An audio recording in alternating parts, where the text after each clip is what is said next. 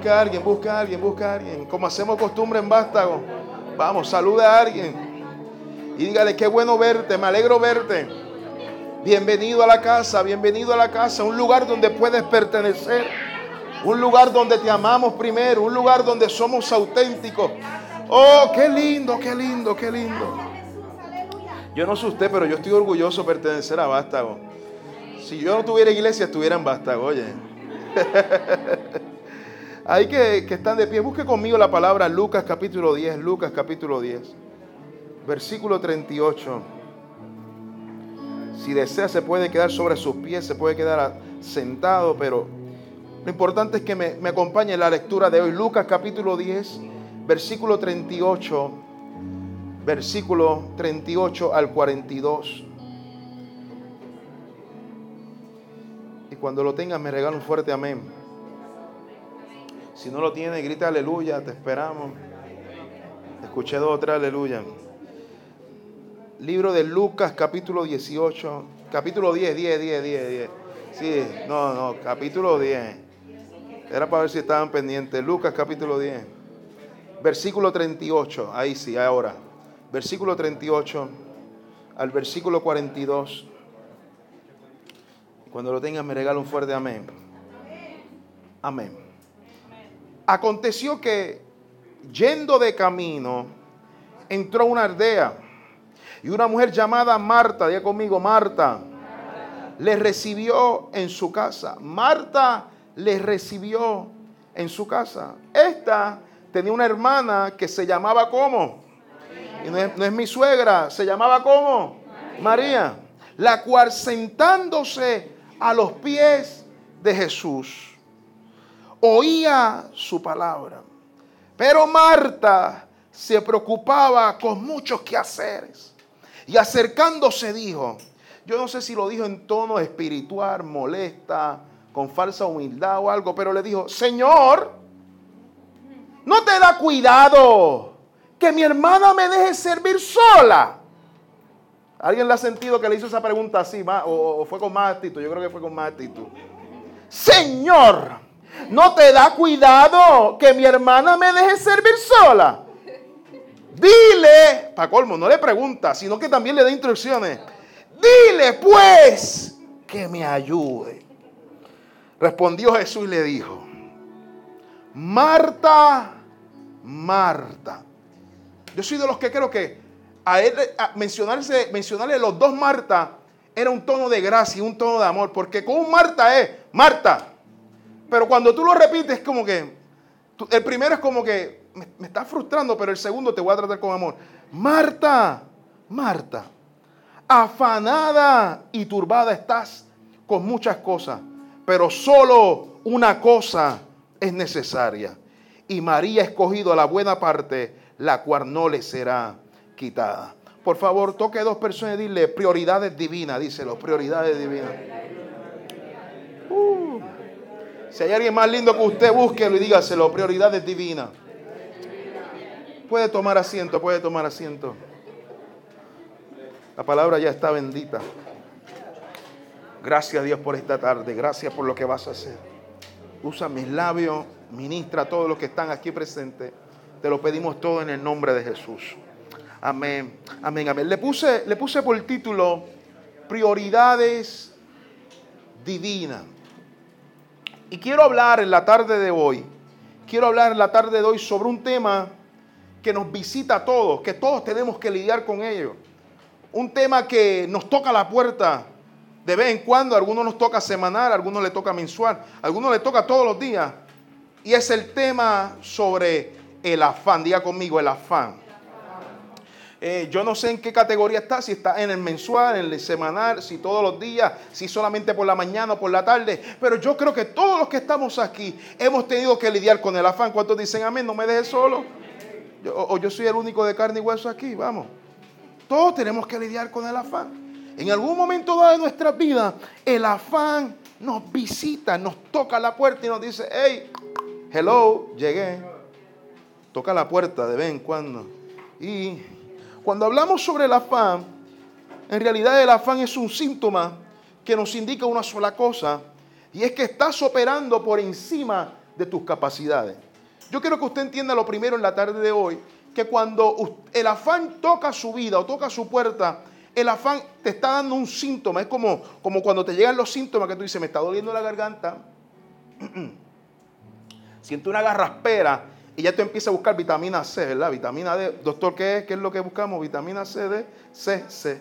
Vitamina C, y usted busca la panadol, y usted busca el, el, ungüento, el Bengay, el que sana todo. Ah, el Vicks, ¿ah? el Vicks.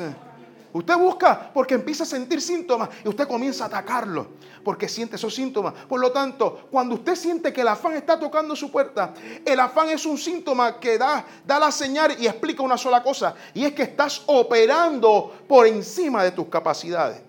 ¿Qué significa operar por encima de tus capacidades? Usted, yo no sé si usted lo ha pasado, pero muchas veces, amados, comenzamos a operar por encima de nuestras capacidades. Muchas veces estamos tratando de arreglar cosas que simplemente están fuera de nuestro alcance.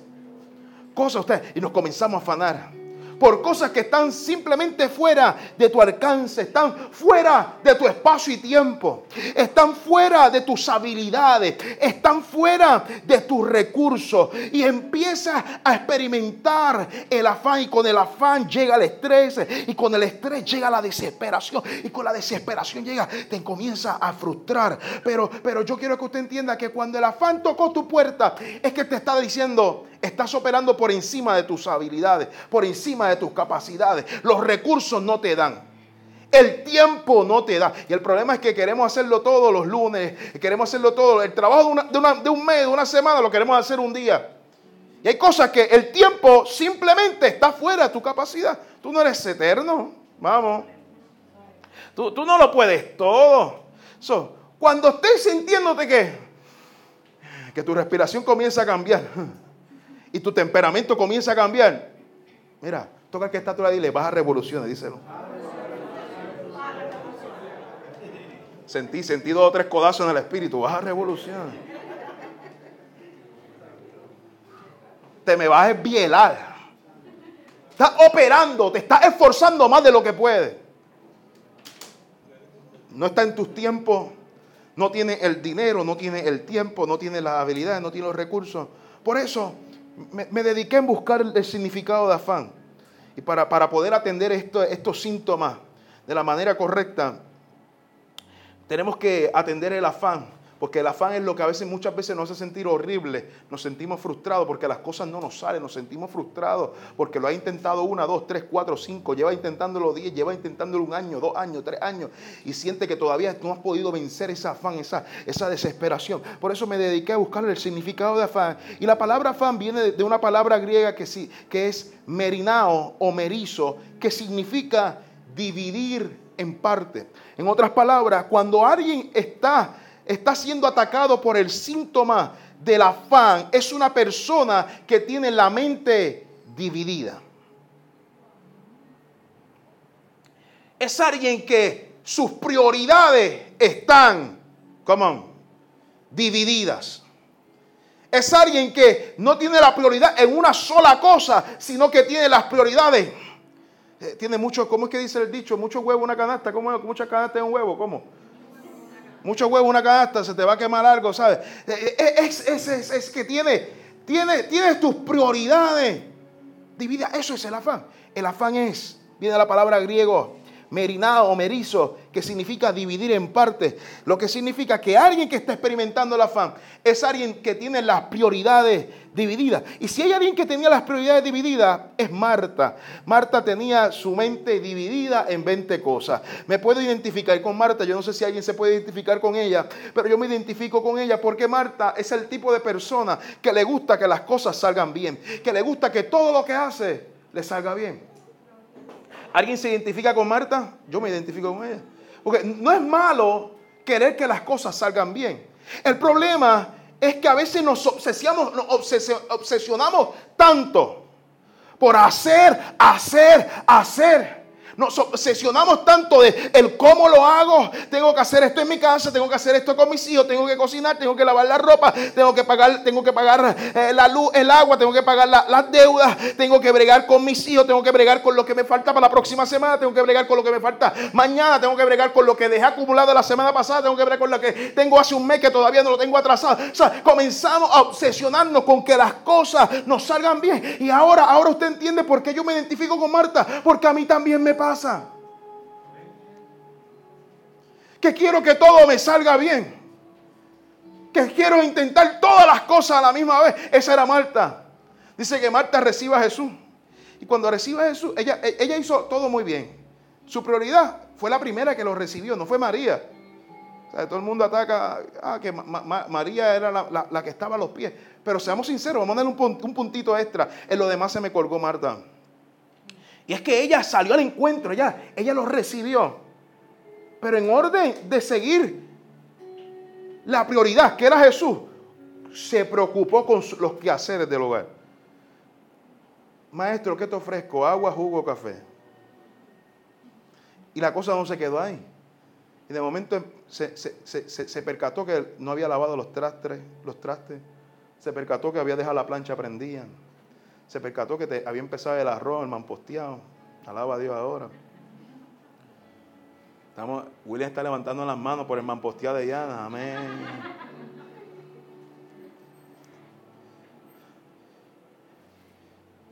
Que si tengo que fregar, que si tengo que trapear, que si tengo que barrer. Para ese tiempo no había iRobot. La iRobot no estaba para ese tiempo.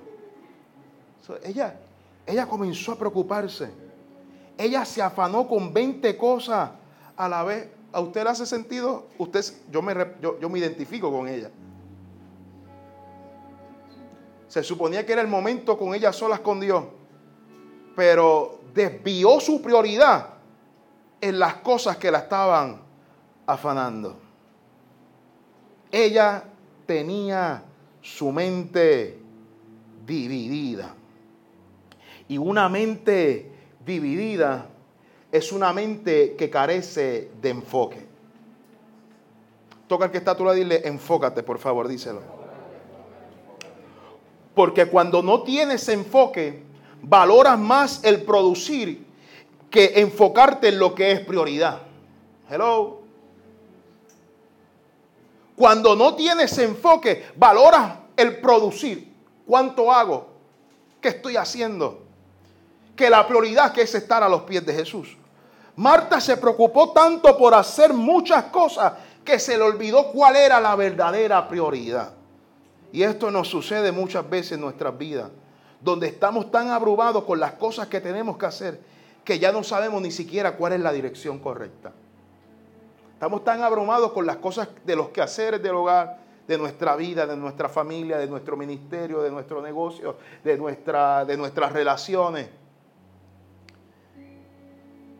que se nos olvidó cuál era la dirección correcta. Se nos olvidó la razón por la cual existimos. Se nos olvidó la razón por la cual haces lo que haces. si usted me dice que, estaba, ¿qué le estaba pasando a Marta? Es que Marta prefirió hacer que ser. ¿Me escuchó? Prefirió hacer que ser. Ella perdió el norte perdió la dirección, perdió cuál era, cuál era su prioridad. Y cuando dejamos de saber cuál es nuestra prioridad en nuestra vida, comenzamos a simplemente a estar viviendo, no vivimos, simplemente nos conformamos con existir. Terminamos siendo seres humanos que solamente respiramos, que vamos al baño, y que tenemos que comer y se te olvidó cuál es la razón por la cual Dios te puso en esta tierra. Y si hay algo que a mí me preocupa es ver individuos que tienen la sangre de Cristo, que el Espíritu Santo está dentro de ellos, pero su mente está dividida. Y comienzas a vivir una vida en piloto automático. Te levantas a tal hora. Te comes esto, esto, esto te vas a trabajar hasta tal hora, vuelve a tal hora, te acuesta y regresa. Es un piloto automático que ya se te olvidó por qué lo estás haciendo. En piloto automático levanta la mano, en piloto automático lee el texto, el texto que te da la misma aplicación diariamente. En piloto automático vienes los domingos a la iglesia y se te olvidó la razón por la cual vienes. En piloto automático le dices un te amo a tu esposo, a tu esposo, pero ni siquiera estás analizando las palabras que salen de tu boca, porque simplemente lo dice, pero con tus actos lo niega. En piloto automático le da la bendición a tus hijos, pero no le dedicas tiempo. En piloto automático nos hemos vuelto una iglesia que sabe cantar, pero se le olvidó cuál es el propósito de su existencia. So, Marta, Marta, Marta se conformó con abrirle la puerta a Jesús, pero Jesús no quiere que solamente le abras la puerta. Jesús quiere que tú te quedes con Él a sus pies. Estamos viviendo una generación que es conforme con abrirle la puerta de su corazón. Pero Dios no quiere que solamente le abra la puerta de su corazón. Dios quiere que Él, tú le des permiso, le des un espacio dentro de tu corazón. Habrá alguien aquí conmigo, habrá alguien aquí conmigo que diga, yo no solamente te voy a abrir la puerta, quiero que tú seas el centro, quiero que habites dentro de mí, quiero que tomes el control de mi vida, quiero, quiero que tú seas mi prioridad. Si entendiéramos esto, no estuviéramos tan desesperados, tan angustiados con este mundo. Yo sé que nos tocó vivir en un mundo muy difícil, pero a veces lo complicamos porque no sabemos cuál es el norte. Haga, hágase un favor y deténgase un momento de ese piloto automático de toda la semana, de todos los días, de luna, de luna a domingo, usted sabe lo que tiene que hacer. Deténgase y, y pregúntale al Espíritu Santo, ¿qué quieres que, que yo haga? ¿Qué tú esperas de mí? Detente un momento de ese piloto automático. Como si tuviéramos una vida que estuviéramos eh, eh, metidos en el carro Tesla. Eh, hazlo tú. O sea, estás todo el momento, todo el momento en piloto automático. Pero Marta, Marta se le olvidó cuál era su prioridad. Terminó olvidando cuál era su dirección. ¿Y sabes qué yo he aprendido en esta vida? Que movimiento sin dirección es desperdicio de tiempo, de fuerza y de energía. Lo voy a repetir para que usted, si quiere, lo anote, lo puede, puede tuitearlo, puede ponerlo en Facebook, pero deme crédito. Movimiento sin dirección es desperdicio de tiempo, de fuerza y energía. ¿Usted no se ha preguntado por qué usted hace mucho, pero siente que no alcanza nada? Yo me he hecho esa pregunta. Porque te mueves, pero movimiento sin dirección. Yo quiero que internalice esto. Estás perdiendo tiempo, energía, lágrimas, sudor. Y cuando Dios me entregó eso, me dio un derechazo. Y después me, metió otro por la izquierda. Y me dijo, ¿no te has preguntado por qué comienzan muchas cosas, pero nada de lo que comienza lo termina? Y entendí que a veces el problema no es falta de intención, sino que es falta de enfoque. Porque cuando nos llega ese momento de inspiración, que queremos hacer muchas cosas, y cuando comienzas a ver tu, el to-do list tuya, las tareas que tienes que hacer, o las que llevas iniciadas, las notas mías, ¿sabes cuántas cosas yo tengo ahí sin terminar? ¿Cuántos libros que yo no he terminado? ¿Cuántas ideas para esta generación que Dios me ha entregado no la ha puesto?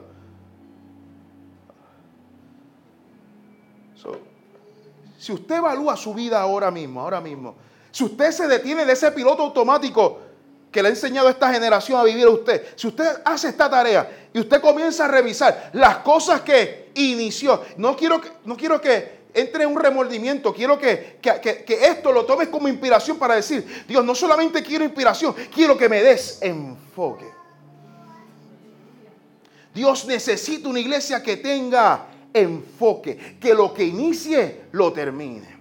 Que lo que haga tenga una intención. Y la razón por la cual somos iglesia, la razón por la cual nos llamamos vástagos, es porque esta iglesia tiene una intención. La intención es reunirnos los domingos a las 4 en Miraflores. La intención es que toda la persona que entre entienda que aquí tiene una oportunidad para crecer de nuevo y crecer más fuerte. Usted necesita ponerle intención, enfoca su vida, a su, a su matrimonio, a su llamado, a su asignación divina, a su negocio. Necesita decirle, Dios, necesito que si me va a dar algo me des enfoque. Un momento dado en mi vida yo me cansé de pedir fuego, poder y autoridad. Porque, vuelvo y repito, movimiento sin dirección es pérdida de tiempo. ¿Sabe cuántas lenguas yo hablaba hace cinco años atrás, diez años atrás? ¿Cuánta, ¿Cuánta agua yo tenía que derramar y aceite tenía que lanzar en un altar? Y nada pasaba. ¿Por qué? Movimiento sin dirección. Yo aprendí que es pérdida de tiempo. So, Marta, Marta, hay, hay un problema. Es que tienes buenas intenciones, pero te falta enfoque. Y cuando no tienes enfoque, quieres hacerlo todo a la vez. Y el problema de hacerlo todo a la vez que termina iniciando todo, pero nada lo termina. Por eso dile al que está a tu lado, dile, enfócate, díselo, enfócate.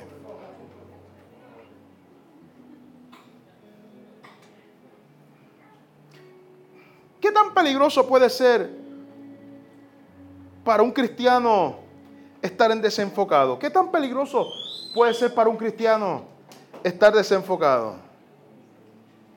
¿Usted no se ha hecho esa pregunta? Sí, porque pensamos que el Espíritu Santo nos va a resolver todo. Pensamos que una vez la sangre te, limpió, usted no tiene que cargar esa cruz. Por eso yo quiero que usted se haga esta pregunta. Yo me hice esta pregunta mientras hacía este mensaje. ¿Qué tan peligroso puede ser por un cristiano estar desenfocado? ¿Sabe cuál encontré la respuesta? La respuesta es que es bien peligroso ser un cristiano desenfocado. Porque a veces, a veces lo que el diablo, el diablo aprendió durante este transcurso que lleva toda esta, durante existiendo todo este tiempo, eh, el diablo aprendió, aprendió un principio y él dice, si no te puedo detener, prefiero desenfocarte.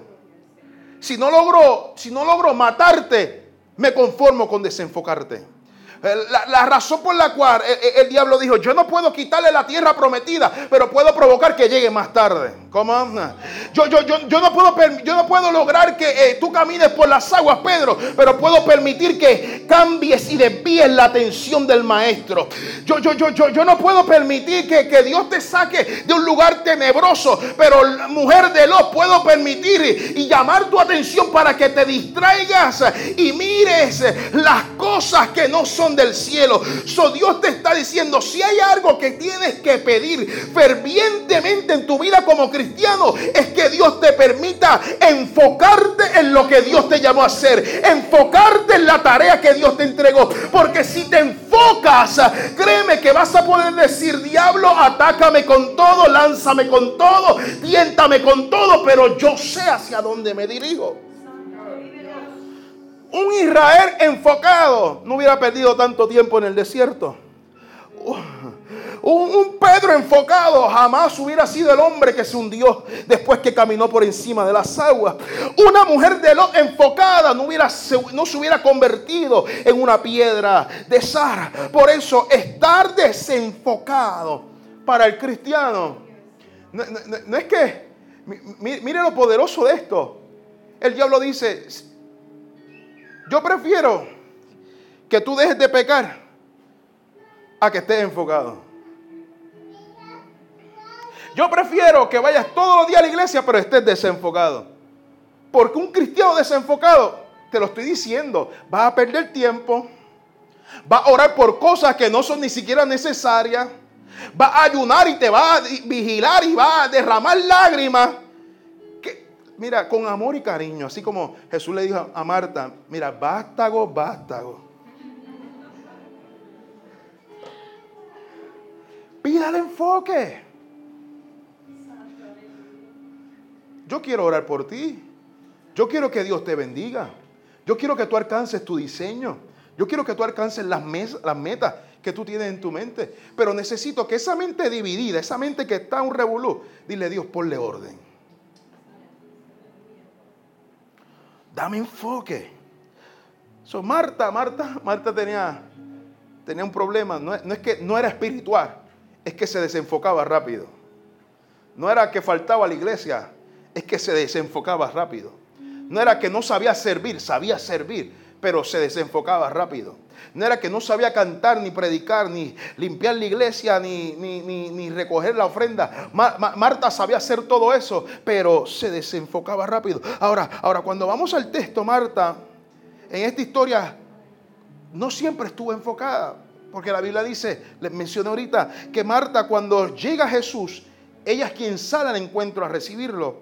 Pero el afán de mantener la casa en orden desvió su atención de lo que era la prioridad, que era el amado, era Jesús, era el maestro. Su afán era tanto que cuando, cuando ella vio que María estaba sentada a los pies del maestro, mientras ella cocinaba, ella fregaba, le hacía el café, le hacía el jugo, le hacía las tostadas al maestro, ella comienza a percatarse que mientras ella hacía muchas cosas, mientras ella estaba desordenada, ella, ella, ella ella perdió el norte.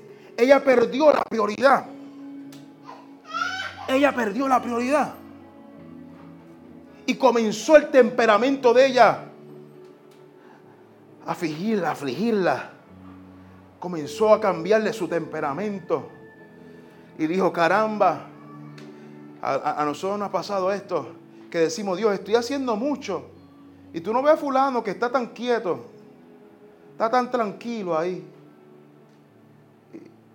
Y, de momento, yo no sé si, a Marta le ocurrió esto, pero de momento Marta dijo, posiblemente se atrevió a juzgar la espiritualidad de María. Porque Marta dijo, yo, yo, hago más que ella en la iglesia. Y está ahí sentada. Dios, tú no, tú no estás viendo todo lo que yo hago para tu obra. Y fulanito no está haciendo tantas cosas.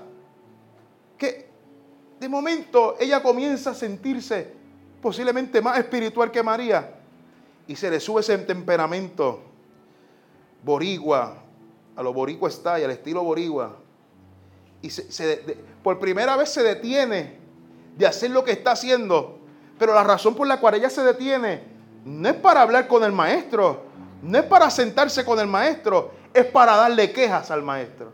Uh.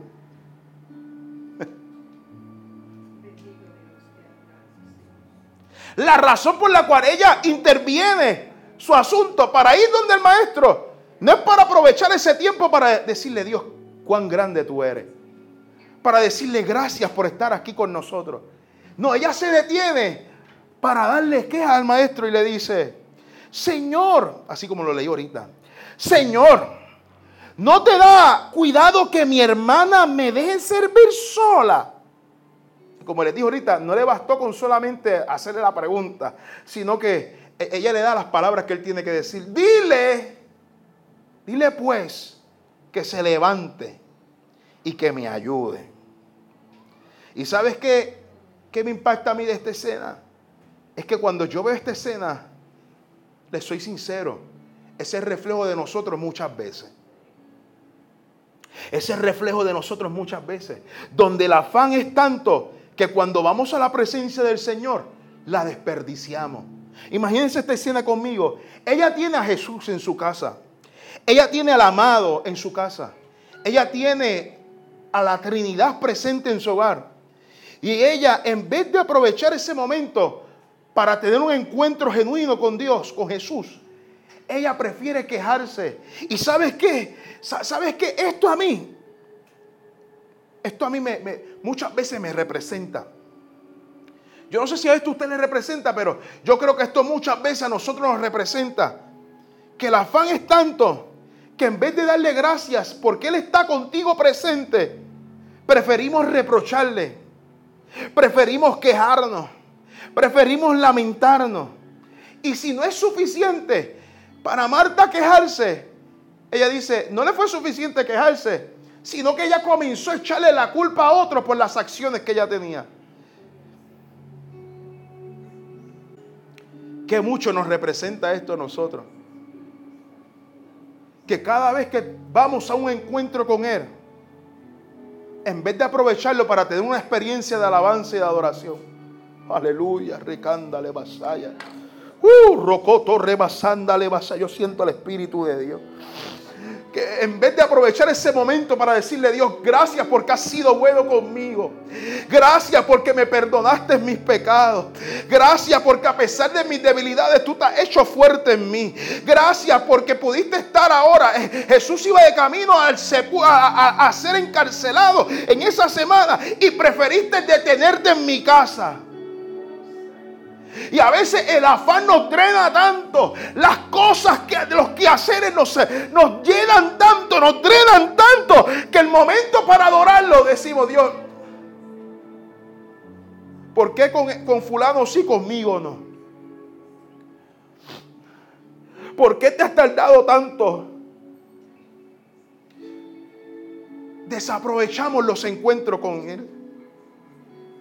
Y en vez de adorarnos, nos lamentamos, nos quejamos, les reprochamos.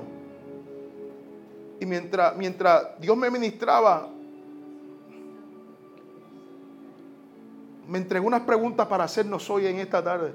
¿Qué nos tiene tan ocupados que no ha robado el gozo en la presencia de Dios? ¿Qué nos tiene tan ocupados que no ha robado el ánimo? ¿Qué nos tiene tan estresados que nos ha quitado el tiempo de estar a solas con Él? Hágase esta pregunta, por favor. ¿Qué te ha drenado tanto? Analiza los últimos encuentros que has tenido con Él, las últimas veces que has ido al encuentro en la soledad, allí en la esquina de tu cuarto, allí en el carro. Eh, analiza esas últimas conversaciones. ¿Eran conversaciones de gracia o eran conversaciones de queja? Esto no es un mensaje donde yo estoy aquí el más santo y le estoy tirando a ustedes. Esto es un mensaje que me confronta a mí. Esto es un mensaje que nos ataca a todos, que nos ministra a todos.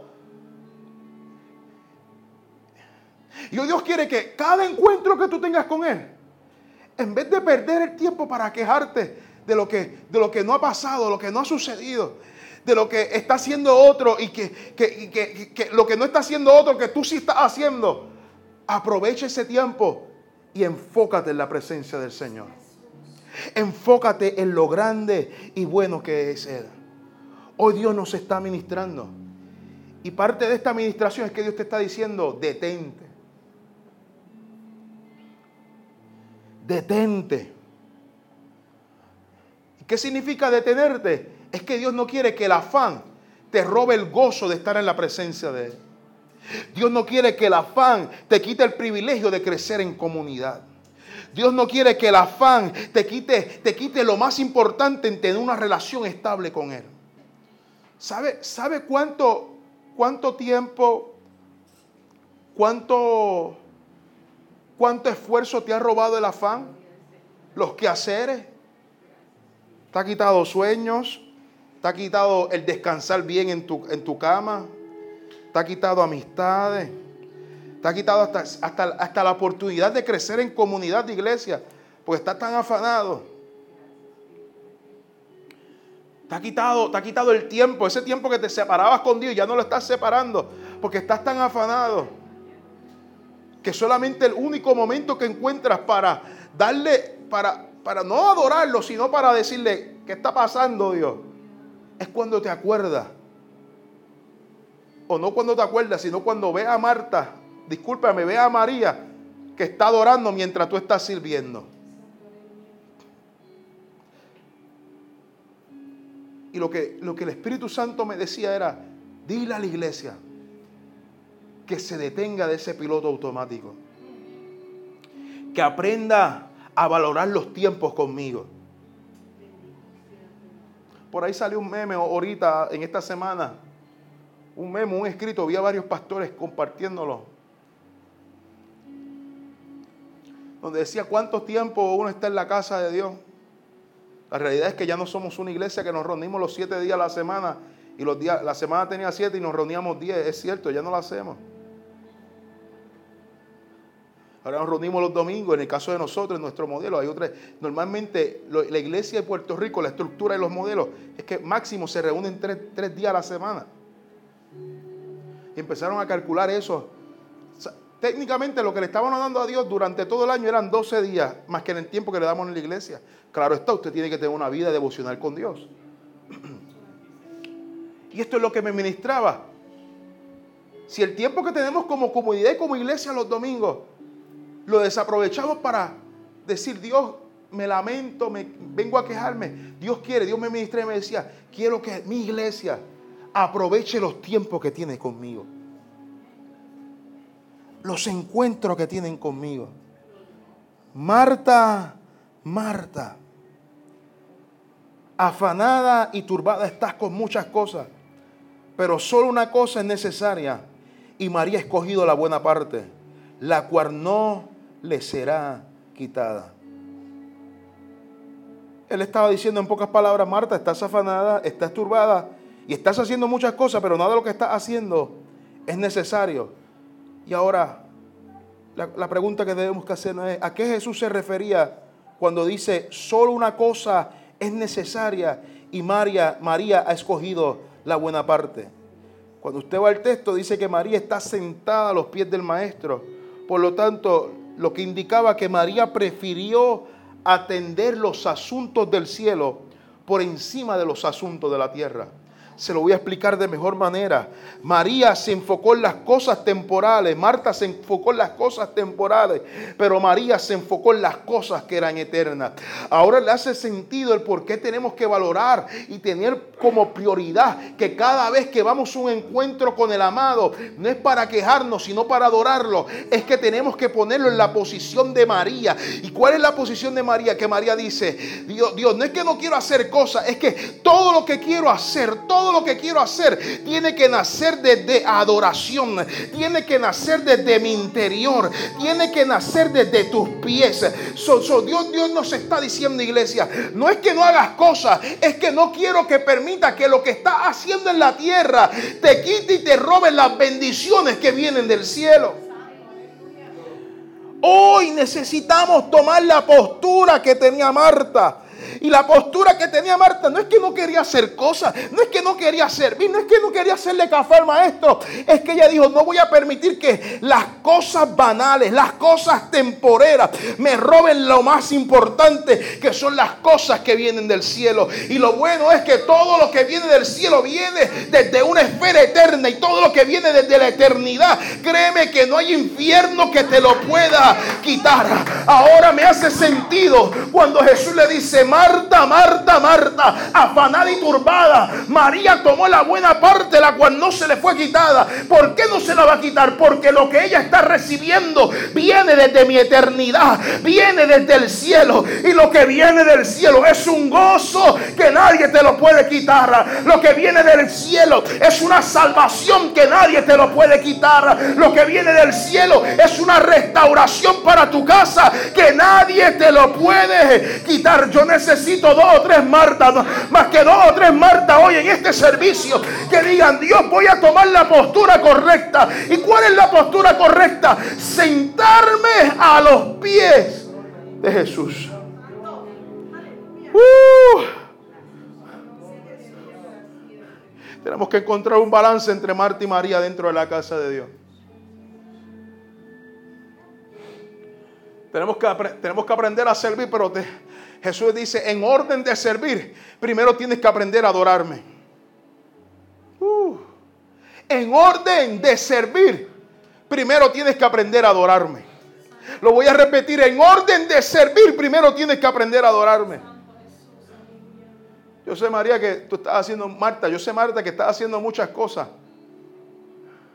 Pero dentro de la casa de Dios, dentro del reino de Dios, el orden primero, antes de servir, hay que sentarse a los pies de Jesús.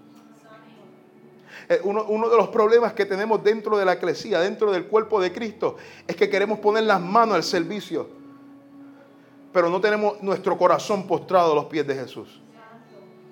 Y si hay algo que Dios me estaba ministrando, es que me lo estaba diciendo, necesito una iglesia que no solamente sepa servirme, que no sepa hacer las cosas, sino que entienda el por qué lo hace. Y la única cosa que te va a hacer entender la razón por la cual tú existes es sentarte a los pies míos. So, Marta, necesito algo. Necesito que dejes de hacer lo que estás haciendo y aprenda a adorarme desde mis pies. La adoración es el secreto que te abre las puertas de lo eterno. Yo lo voy a repetir, yo necesito que Andiel venga para acá, venga muchachos. La adoración es la puerta que te abre las cosas de lo eterno. Ya, yo no sé si usted me está entendiendo, pero necesito repetirlo por tercera vez. La adoración es lo que te abre la puerta de lo eterno. Uh, sí, sí, sí. Sí, hay dos que lo entendieron aquí, hay dos que lo entendieron. La adoración es lo que te abre la puerta de lo eterno. La adoración es lo que te abre la puerta de lo eterno. La adoración es lo que te abre la puerta de lo eterno. La adoración es lo que te abre la puerta de lo eterno. Lo voy a repetir, la adoración es lo que te abre la puerta de lo eterno. La adoración es lo que te abre la puerta de lo eterno. Sí, sí, sí, sí. Si tú entendieras, María, si tú entendieras, Marta, si tú entendieras que el secreto, el secreto es abrir la boca, el secreto es adorarme, el secreto es postrarte a mis pies. Ay, ay, ay, ay, ay. Dejarías de lamentarte dejarías de quejarte, dejarías de querer rendirte, dejarías de echarle la culpa a la generación pasada, a la familia tuya, a los vecinos tuyos. María, Marta, tienes que entender que es la adoración, es la adoración, es la adoración, es la adoración, es la adoración, es la adoración. Es la adoración lo que te abre la puerta a lo eterno si entendiéramos esto. Si entendiéramos esto, vendríamos con la actitud correcta, no desde la puerta, sino desde tu casa. Vendríamos con la actitud correcta desde tu casa, desde tu hogar. Y dijera, Dios mío, yo me voy, me voy, me voy a quitar todo el peso de esta semana porque voy para tus pies. Ay, ay, ay, ay, ay. Uh, me voy a quitar todo el peso de esta semana porque voy para tus pies. Dile, dile que está a tu lado. Tengo una cita, díselo. Tengo una cita, tengo una cita. Díselo, tengo una cita. Dile, tengo una cita. Y voy por un lugar de cinco estrellas. Voy por un lugar de cinco estrellas. Voy para los pies. Tengo una cita a los pies del maestro. Tengo una cita a los pies del maestro. Yo necesito, basta lo que te quite el afán, te quite el peso, te quite el que dirán, te quite las responsabilidades de día a día. Y dile, Dios, me quito todo porque la prioridad eres tú. La prioridad eres tú. La prioridad eres tú. La prioridad eres tú. La prioridad eres tú. María tomó la mejor parte. María tomó la mejor parte. Y esa parte no se le será quitada. ¿Sabes qué significa eso? Que te pueden quitar casa. Te pueden quitar tus carros. Te pueden tocar tu salud. Te podrán quitar todo, pero no te pueden quitar la adoración. A ah, usted no me escuchó. Te podrán quitar todo, pero no te van a quitar la adoración no te van a quitar la adoración. Si hay algo que nos identifica como iglesia es que la adoración es nuestro lenguaje. Por eso, por eso usted necesita hablar en adoración. ¿Cuál es el lenguaje de Vástago? En Vástago adoramos, en Vástago reconocemos su poderío, en Vástago reconocemos que Él es el rey, en Vástago reconocemos que es a sus pies. No es cuánto le puedo dar yo a Él, sino cuánto Él me puede dar a mí. Yo necesito que ahí, ahí, ahí, ahí donde usted está, usted saque la María que tiene por dentro. Y hoy, hoy, usted aproveche este encuentro con el amado. Hoy Dios quiere que tú aproveches este encuentro con el amado. y que te dediques a darle gloria. Te dediques a darle adoración, alabanza. Y a la medida que tú lo haces, te aseguro que Dios te va a sorprender. Esto, esto, esto no es algo clichoso, esto es, esto es lo que María eh, reconoció en aquel lugar. ¿De qué me vale servir si no sé adorarlo? ¿De qué me vale hacer si no tengo un corazón de adorador? ¿De qué me vale afanarme en esta vida si no reconozco el lugar más grande que es a sus pies? ahí donde usted está, yo necesito que los muchachos comiencen a adorar a Dios aquí. Y hoy los instrumentos simplemente es una herramienta, pero su, instrumento de adoración es su corazón hoy aquí. Su instrumento de adoración es su corazón. Son sus cuerdas vocales. Es la intención con lo que la hace. Hola, somos Oso y Keila y queremos agradecerte por ver y conectar con este mensaje. Quizás hoy tomaste la mejor decisión de tu vida de seguir a Jesús. ¿Qué te parece si hacemos una pequeña oración? Gracias Señor porque moriste por mí. Gracias porque me amaste a mí primero. Escribe mi nombre en el libro de la vida y que me perdones de mis pecados. Amén. Queremos mantenernos en contacto contigo. Escríbenos en nuestras redes sociales o a través de bastagochurch.com.